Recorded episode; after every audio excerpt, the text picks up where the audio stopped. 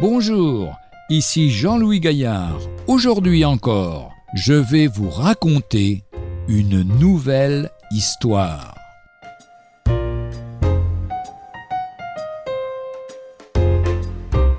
Le serpent. Un certain soir, fatigué à l'excès, je me couchai et m'endormis profondément.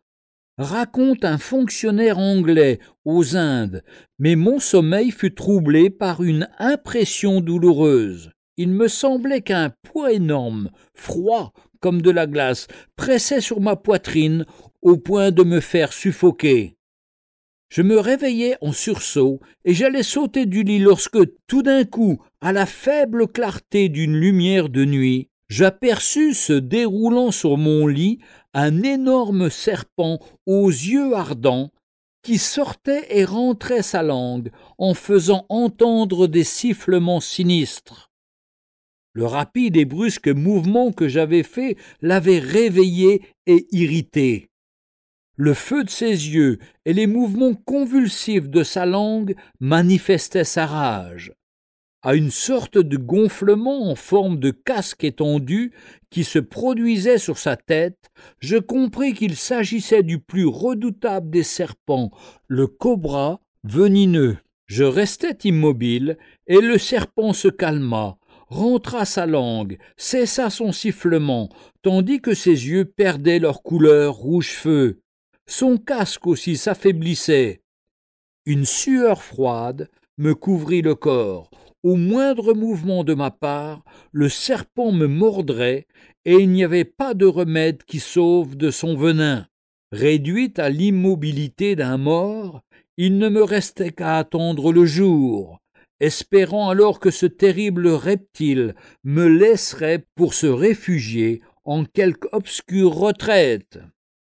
Le serpent s'endormit. Quant à moi, je souffrais horriblement.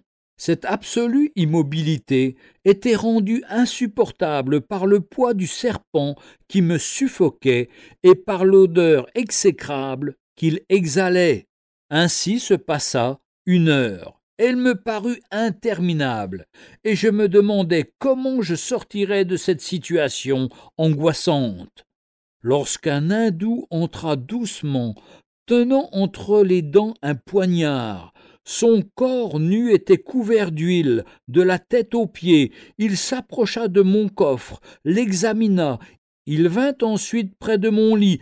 La couverture qui le recouvrait excita sa cupidité. Dans sa précipitation à s'en emparer, il la saisit avec les deux mains, sans voir le reptile, qui aussitôt s'élança sur lui et le mordit à la joue.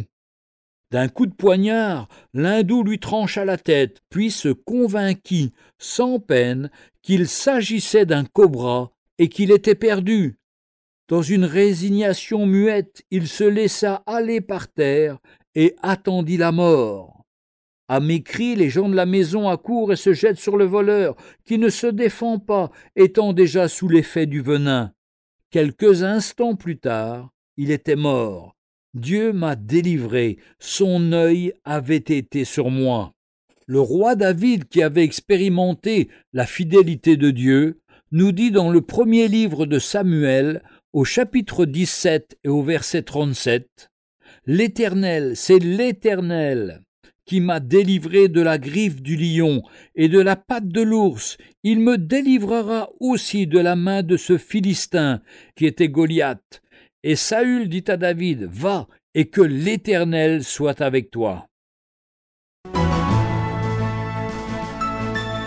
Retrouvez un jour une histoire sur www.365histoire.com.